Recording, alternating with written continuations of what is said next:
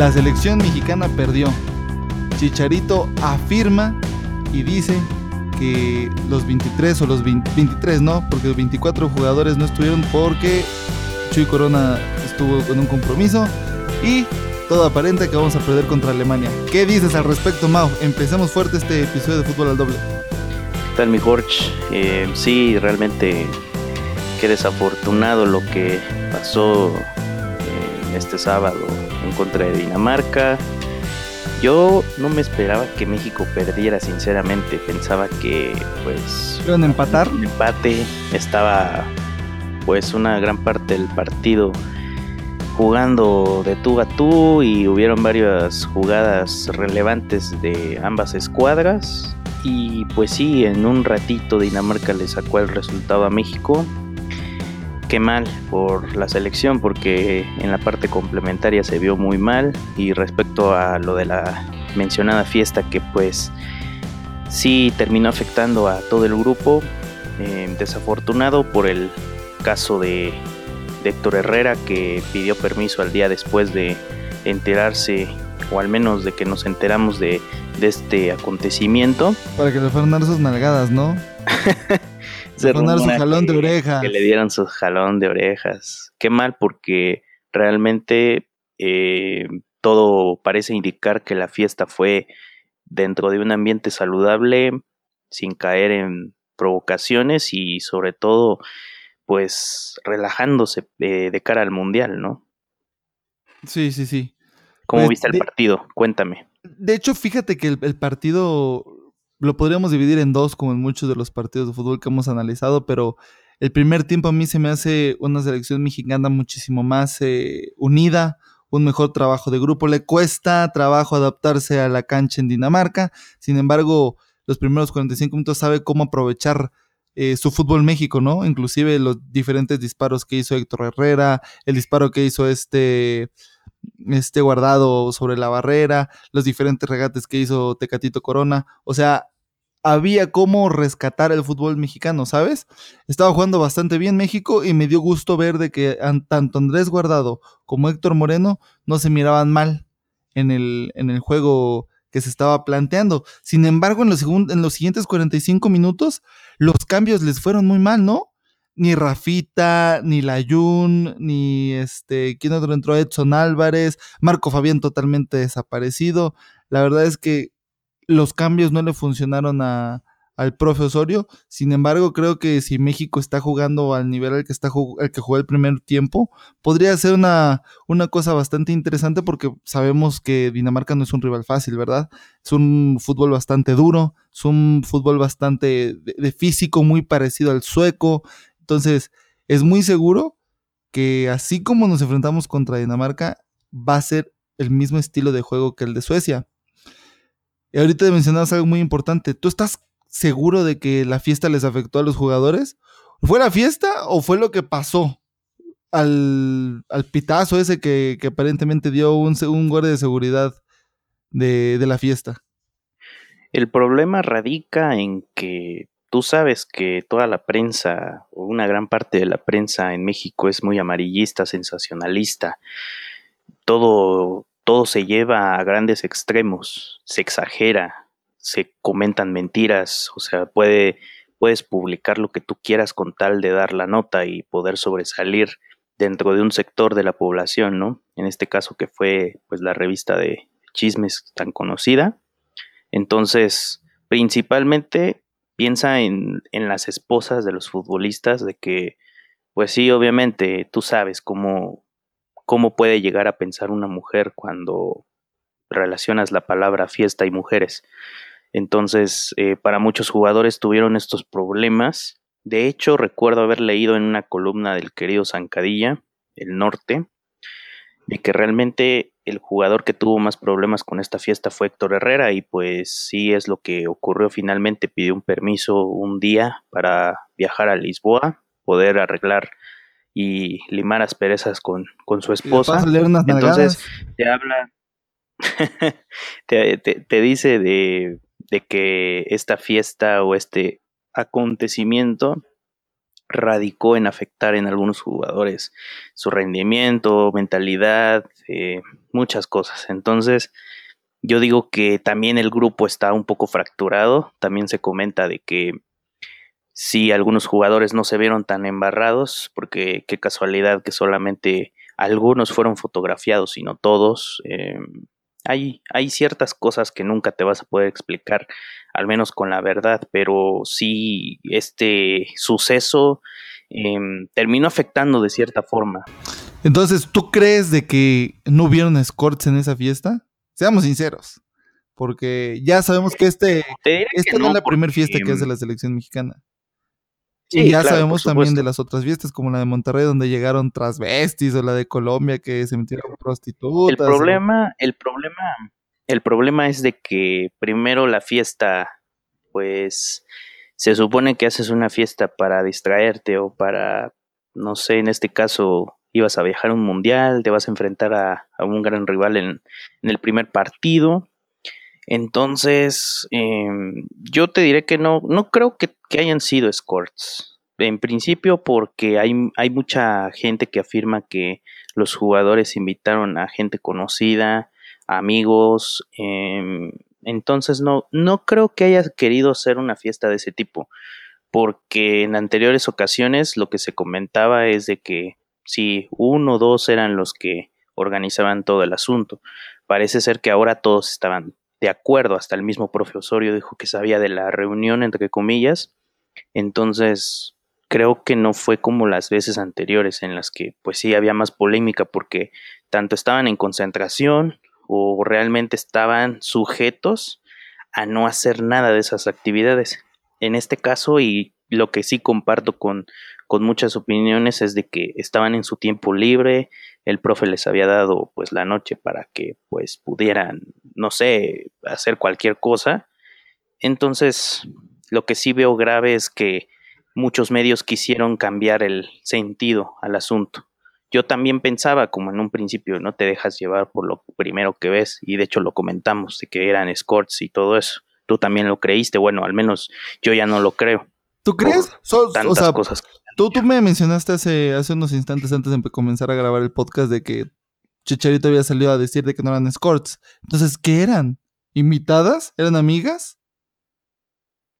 El problema es de que, como, te explico, o sea, las apariencias engañan y si bien en las fotos se ve que pues eran chicas, obviamente. Y bastante bien. De, de, buen ver, ¿eh? O sea, de hecho, una, una de las chicas supuestamente invitada y supuestamente escort, que pues sí, o sea, obviamente atractiva, lo que tú quieras, pero no, no, no te dice realmente o no puedes afirmar que sea escort. O sea, no, no, no, no, no tienes la seguridad al 100% de que lo sea. Y como te digo, yo, yo ya no estoy tan seguro de que, de que fueran. O sea, igual, y si son una parte o no lo son, pero sí terminó afectando en, en todos los sentidos, tanto a la selección como a su familia. Entonces, teniendo esos factores en cuenta, te, te enfrentas a Dinamarca y tal vez perdiste el control en cierto en cierta altura del partido. Y de, hecho, como lo comenta, se vio en la segunda parte, porque esos cambios realmente yo ya no hubiera apostado realmente por cambiar a una selección que estaba jugando bien o que al menos estaba teniendo buen juego.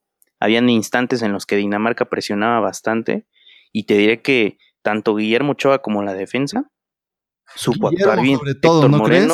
Guillermo hizo. Héctor Moreno perdió una pelota que yo dije, caray, ¿cómo fue que la perdió? Pero en términos generales es, un es, una buena, es una buena labor. Se nota su experiencia. Sí, también. Y Ochoa fue Tienen Salvador. las de ganar. Ochoa fue Salvador. Seguramente Ochoa va a volver a ser Salvador en este mundial.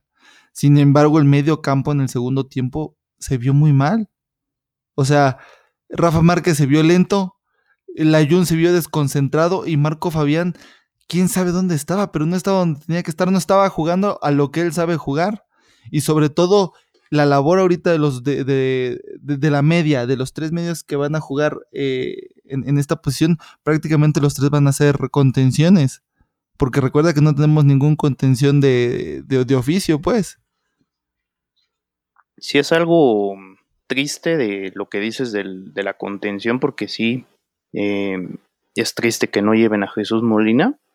Es un gran jugador y de hecho lo demostró en el último partido en el que jugó. Entonces, yo, yo no espero nada del partido contra Alemania, porque ya son tantos partidos de preparación en los que México o tiene buena llegada, o se le van las pelotas, o la defensa se desconcentra, o los cambios terminan como en este partido, terminan arruinando un buen trabajo. Sí, pudiera ser, ¿eh? O sea, para ti ahorita contra Alemania ya perdió. Puede pasar lo que sea. Porque así como dicen algunos optimistas, lo comparto también, de que puede llegar a ganarle a Alemania. Porque Alemania, o sea, fundamentas la opinión en los partidos de Alemania. Lo que sí es cierto es que no te puedes también confiar de cómo juega Alemania ahorita. Tal vez pudo haberle ganado con aprietos a Arabia Saudita, pero eso no te dice que la selección está quebrada como la nuestra, que los cambios ¿Tú crees que esté quebrada nuestra selección? Fíjate que yo no veo, yo no veo esa cuestión, o sea, a pesar de que sí hay problemas, eh, yo creo que el problema se, el partido se pierde por los cambios. Sin embargo, en el partido contra Escocia dejó muy buen sabor de boca. México dejó muy buen sabor de boca, se miraba que sabía que estaba jugando y quizás este problema sí lo llevó a cierta desconcentración, pero no una desconcentración total. O sea, por ejemplo, Héctor Herrera, que es el que tiene más problemas, no se vio mal en el campo de juego. Se vio que estaba jugando su nivel de siempre, creo yo. Pues sí, o sea, es que son pocas excepciones. En el caso de Héctor Herrera, pues sí tuvo, tuvo la misma garra de siempre, pero yo digo que sí le hizo falta un poquito más, o tal vez como que se quedó con las ganas de algo. Yo al, menos yo lo vi así, de que es un jugador impresionante, lo es. Y, y de hecho, hablando de Héctor Herrera, muchos estaban diciendo de que podía no ir al mundial por el problema. Empezaron, es que, Fíjate que yo igual sale un problema y empiezan a, a, decir muchas cosas, entonces creo que esos, o sea, esos problemas extracancha que siempre han afectado al balompié mexicano son los que afectan a final de cuentas en el aspecto emocional. Porque si te das cuenta con las sanciones que hubieron anteriormente, Carlos Vela se rehusó a jugar con la selección, no quiso jugar, o sea, hay muchos comportamientos que derivan en, en que la selección no llegue a importar tanto por su juego, sino por los factores extracancha. Lo más triste es que Juan Carlos Osorio no va a seguir no va a seguir dirigiendo a la selección, no, no va a seguir el proceso, entonces necesitamos a partir de este momento a considerar, necesitamos empezar a considerar opciones y necesitamos ver qué necesita el fútbol mexicano para mejorar. Creo que lo podemos hablar como un buen tema. Antes de comenzar, porque ya sé hacia dónde vamos a dirigir el tema de quién podría ser el, el siguiente sustituto o el siguiente seleccionador de México, tendríamos que mencionar los resultados de Alemania, digo, de, de los otros eh, equipos que van a conformar el grupo de México en el Mundial en donde Alemania ganó 2 a 1 a Arabia Saudita. Corea le empata a ceros a Bolivia. No, hombre, pues qué logro, ¿no? Y Suecia le empata a ceros a Perú. Que yo por un instante pensé, ¿te acuerdas que te dije que Perú le podía ganar a Suecia? Pero viene jugando bien. Sí, lo creíste, pero pues igual Suecia es un rival, ¿no? Digo, por algo pasó el Mundial, por algo se lo arrebató o Sea, Perú tuvo un poquito más de posesión de balón que Suecia, inclusive, ¿eh? tuvo 53% contra 47%. Entonces, a pesar de que Dinamarca juega muy parecido a Suecia, yo creo que México tiene con qué ganarle a Suecia, tiene con qué ganarle a Corea y tiene con qué plantarle un buen partido a Alemania. A pesar de que en lo presupuestado está que Alemania le va a ganar a México, creo que en las formas de perder también va a exhibir cómo está la mentalidad de México. Eso creo yo y también va a depender de eso el futuro de México para pasar a los octavos de final. Que yo sí creo que va a pasar a octavos de final. No creo que llegue a cuartos. No sé si estás de acuerdo conmigo. Pues yo te diré que México, como sea, puede pasar a octavos, pero mm, no, no estoy tan seguro que pueda pasar al quinto partido como, como cada cuatro años. Lo que sí quiero comentarte es de que Corea del Sur todavía sigue jugando y mañana va a jugar contra Senegal. Creo que es la selección que más partidos ha jugado de preparación.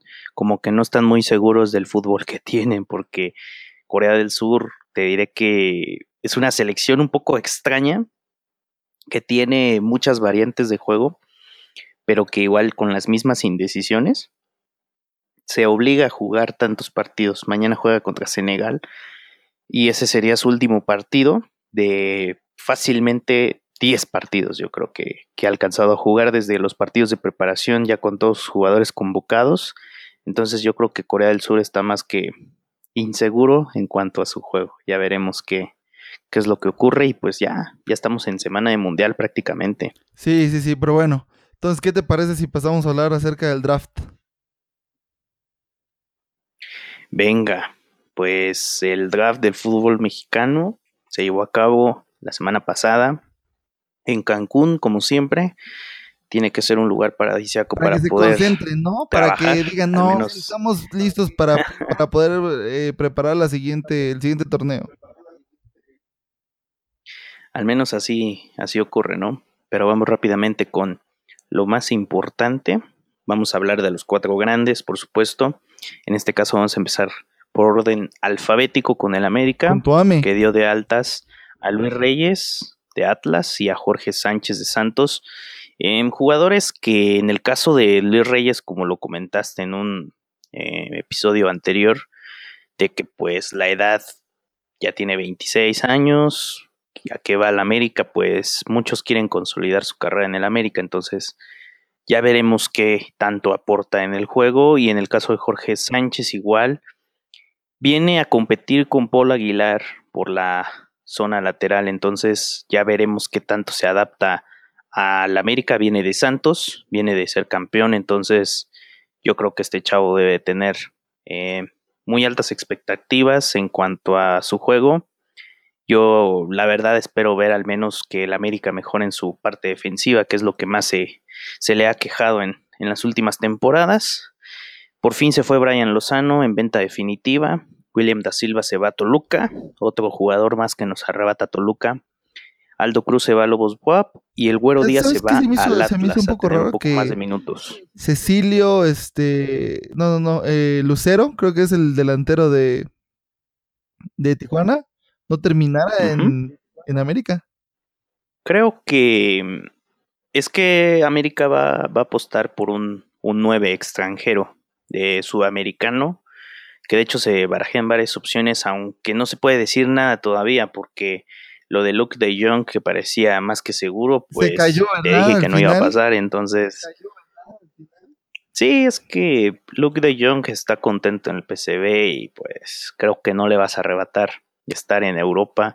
Al menos él se siente capaz todavía de, de seguir dando más cosas a su club. Entonces, igual y cuando se envejezca y diga, no, pues quiero retirarme en el América para ganar más dinero, tal vez lo considere. Pero por una parte, pues qué bueno que no viene. Creo que no es bueno obligar a un jugador o tratar de convencer a un jugador que no quiere venir a tu liga. En este caso yo espero que, que el 9 que llegue a América pues sea letal y que nos pueda dar goles porque es lo que también hace falta en América. En este caso nos vamos con Cruz Azul, tu, tu máquina celeste, que de hecho un, ligero spoiler, tampoco es eh, patrocinado ni promocionado. La película Eres mi pasión, película mexicana, creo que tú deberías de verla, mi Jorge. Es una gran película de cara al mundial, de un aficionado al Cruz Azul que tiene adicción al fútbol. Creo que es una película que te lleva mucho a la reflexión entonces, si puedes verla, estaría genial. Y también si ustedes pueden ir a, su cine favorito. ¿Cómo se llama la película?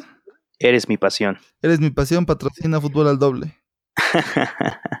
¿Qué pasó con el Cruz Azul? Cuéntanos, es una ¿qué película muy buena. Y pues sí, con Cruz Azul, realmente creo que es el equipo que mejor se armó en cuanto a altas. En este caso, Elías Hernández, eh, un jugador que se comentó mucho su llegada a Chivas, pero eh, el presidente de León, Jesús Martínez Jr., afirmó que Elías Hernández llegó porque eh, Cruz Azul empezó a ofertar buena lana y pues buenas condiciones, caso contrario a Chivas, que le estaban pidiendo, como te decía, que a Chivas le venden caro, le estaban pidiendo 8 millones de dólares.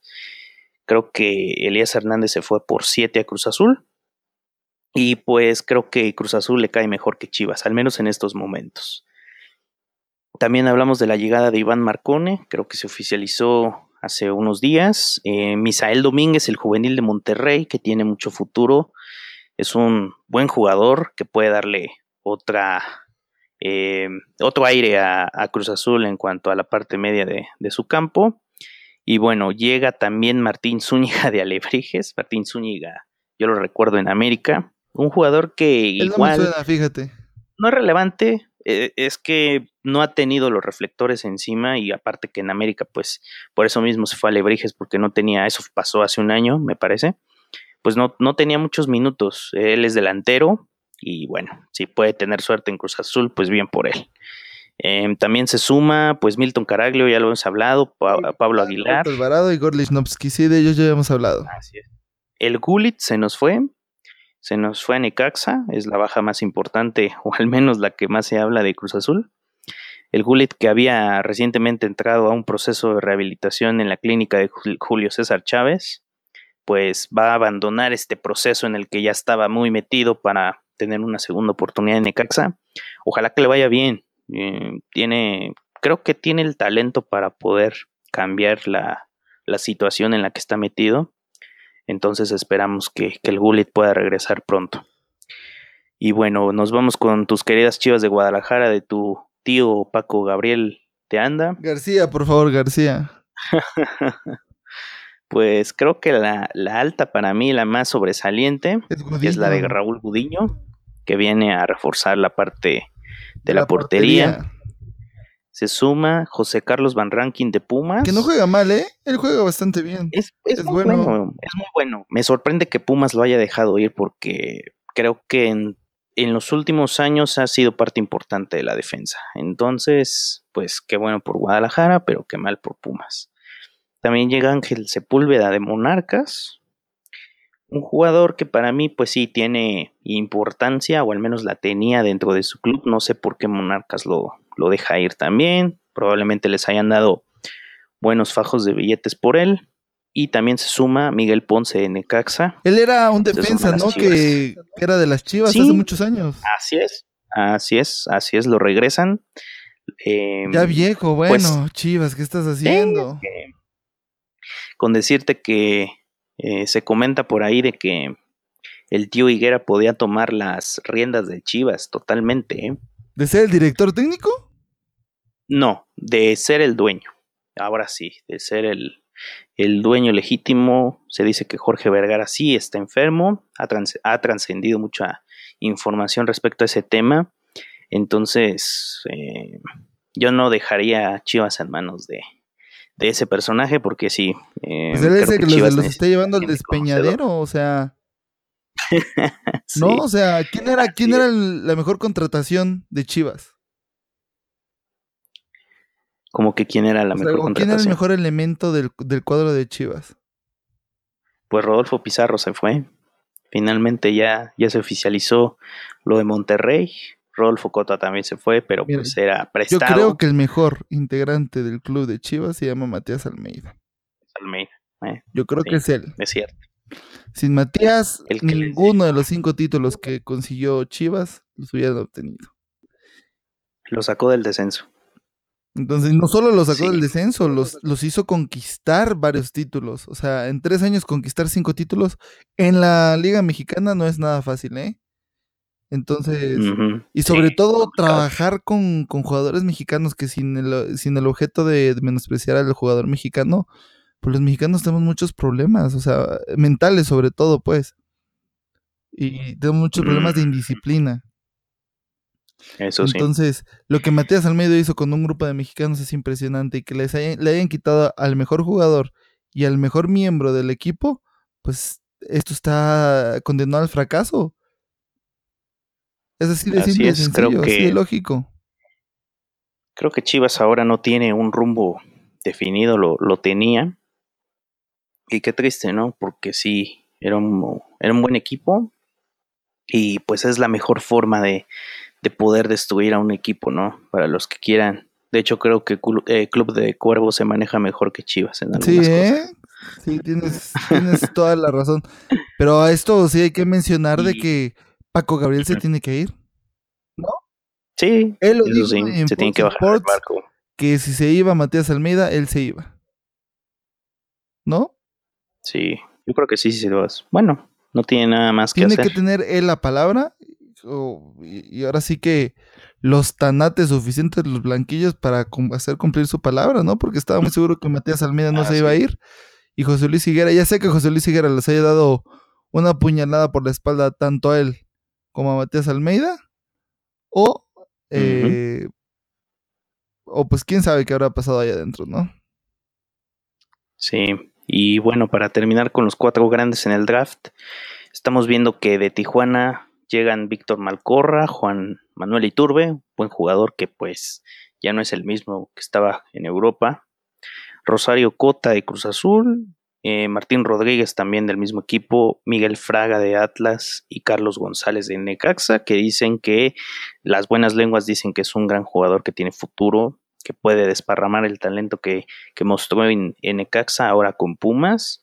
Entonces, em, eh, bajas, perdón, eh, altas importantes, que al menos si David Patiño puede gestionar lo que hizo con Pumas en su mejor momento, en el caso de pues estar teniendo un buen juego, ganar y también debe de poder capitalizar esa salida de Nicolás Castillo, porque él era prácticamente el alma del equipo y por muchas cosas, eh, situaciones extracancha, la liguilla con América, no va a estar pues, con Pumas?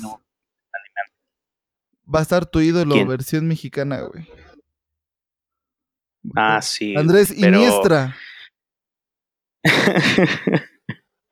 yo, yo no lo conozco, ¿eh? Te diré que no lo conozco. Yo tampoco, nunca había escuchado de él. Pero yo sí creo que Pumas está cometiendo un error gigantesco al dejar ir a Jesús Gallardo y a José Carlos Van Rankin. Sí. O sea, en cierta forma. Y Jesús Gallardo, obviamente. Este, sí, Gallardo y José Carlos y José Carlos Van Rankin. Siento que son los jugadores que le daban bastante juego de la defensa, ¿sabes? Le daban proyección y Nicolás Castillo pues era el goleador y igual a mí se me hizo una tontería haberlo dejado ir, pero creo que él ya había tomado su decisión, ¿no? Así es, y para terminar el draft vamos a repasar lo que hizo Monterrey. Pues suma a Diego Alonso como técnico, como se estaba comentando.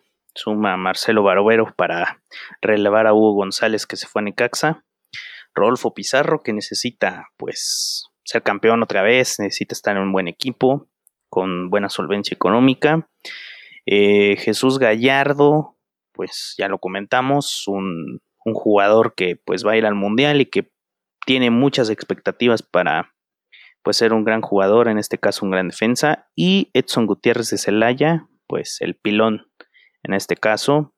Eh, creo que Monterrey no pierde nada importante, eh, tal vez el caso de Misael Domínguez a Cruz Azul, pero no creo que sea algo tan importante ahora. Y aparte se, anda rumorando, ¿eh? De que se va a Dorlan Pavón. Sí, todavía está ahí en, entre bambalinas de que puede emigrar a fútbol, ya sea al fútbol de su país o tener suerte en Europa, pero no sé, yo digo que ha sido importante Dorlan Pavón dentro de Monterrey o al menos dentro del ataque, al menos yo recuerdo con Humberto Suazo, al menos cuando, cuando estaban juntos todavía. Entonces no, puedo, no, puedo, creer que, que pueda irse, al menos siento que ha tenido buenos momentos en Monterrey, pero pues ya será decisión de él, ¿no?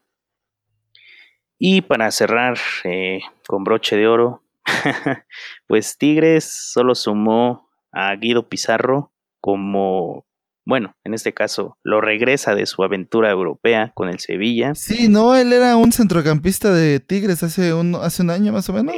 sí, así es, así es. Y en este caso eh, contrata a un extranjero, a Richard Luca de, del Santos de Brasil. Personalmente no lo conozco, pero pues sabemos que, que, Tigres hace buenas contrataciones, o al menos las ha hecho últimamente. Entonces es, es lo único que, que ha sumado eh, Tigres. Probablemente venga alguna bombita después, como en el caso de Guiñac. ¿eh? Tigres se le están yendo dos de sus de, de, los jugadores que están bien posicionados. Sus dos extremos se le están yendo. pues ya veremos qué, qué, tal pasa, porque sí, em, Tigres ha dejado, o al menos dejó mucho que desear en esta última liguilla. Se comprometió a ganar muchos títulos de la mano del Tuca. Se va el presidente Alejandro Rodríguez, ya se fue de hecho. Entonces, veremos qué hace la nueva directiva o qué hace el nuevo presidente para poder mantener a Tigres como un equipo ganador. Y pues ya em, pasando el Mundial veremos cómo, cómo eh, vemos a, equipos como Cruz Azul que pues ahora sí tienen la vara más alta que nunca. Eso es completamente cierto. Y ya para cerrar este episodio, Mau, ¿qué te gusta? O sea, ¿qué equipo crees de los que acabamos de mencionar que llega mejor de cara al siguiente torneo? Me parece que Cruz Azul tiene la expectativa muy alta por muchas cosas, jugadores. A ver, ¿qué dirías tú que son los factores por los cuales Cruz Azul llega con mejor cara al próximo torneo? Primero, sus jugadores. Sus jugadores, de que ahora sí se están haciendo las contrataciones en tiempo y forma y no después de la fecha 3-4. Entonces creo que eso es importante. Va a tener a todos sus jugadores, o al menos a una gran mayoría de ellos, para poder empezar el torneo desde la fecha 1. La directiva, en este caso, o más bien el, director deportivo, que es Ricardo Peláez. Ahí creo que vamos a ver la mano de, Ricardo Peláez funcionar dentro del equipo. Yo al menos le tengo buen augurio a Cruz Azul.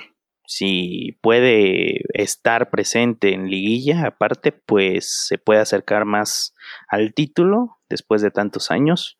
Entonces creo que, que Cruz Azul tiene, tiene esa obligación porque su gente, su afición espera mucho de ellos ahora que, que están de regreso en el Estadio Azteca. Entonces, eh, Cruz Azul y también Querétaro. Tengo muchas ganas de ver a, Rafael Puente del Río, a ver qué puede hacer con estos gallos, que pues su salida de Lobos Buap fue muy desafortunada. Pues ya veremos qué puede hacer. Se estuvo eh, dando un buen paseo por Europa, estuvo visitando varios equipos, al Atlético de Madrid, al Sevilla, muchos equipos de la, de la Liga Española. Inclusive fue a visitar eh, la Masía y parte de lo que es el Real Madrid. Entonces creo que él tomó nota de muchas situaciones, es un hombre estudioso, visionario, sincero, entonces espero que pueda tener éxito con, con los gallos del Querétaro. Pues yo igual quisiera que él tuviera éxito, nada más de que, pues ojalá y no haya sido un golpe de suerte lo que pasó con Lobos Buap, ¿verdad? O sea, me, me, gusta su estilo, me gusta su compromiso, pero ya veremos qué es lo que sucede, Mau. ¿Qué te parece si me das tus redes sociales? Claro que es mi Jorge. Mau Martínez S en Twitter e Instagram. ¿Y las tuyas? Jorge85 en Instagram y en Twitter. Tenemos el correo y las redes sociales por si nos quieren mandar algo para saber qué les parecen estos episodios. Y nuestro correo es fútbol al doble arroba gmail.com y nuestras redes sociales, Mau. Arroba fútbol al doble en Facebook y en Twitter. Nos pueden dar like, nos pueden seguir en Twitter. Y lo más importante que pueden compartir cada vez que que subamos un, nuevo episodio. Claro, siempre y cuando les guste. Nada más a, modo de, de comentario, de, uh, ¿cómo sería? De anuncio. Vamos a estar subiendo episodio a la otra semana en el inicio del mundial, ¿no, Mau? Así es, vamos a tener una, una previa de los equipos que, que van a estar en, en Rusia y que muchos ya están llegando, entonces esperen un, buen episodio previo a, a, Rusia 2018. Perfecto, entonces esto fue Fútbol al doble.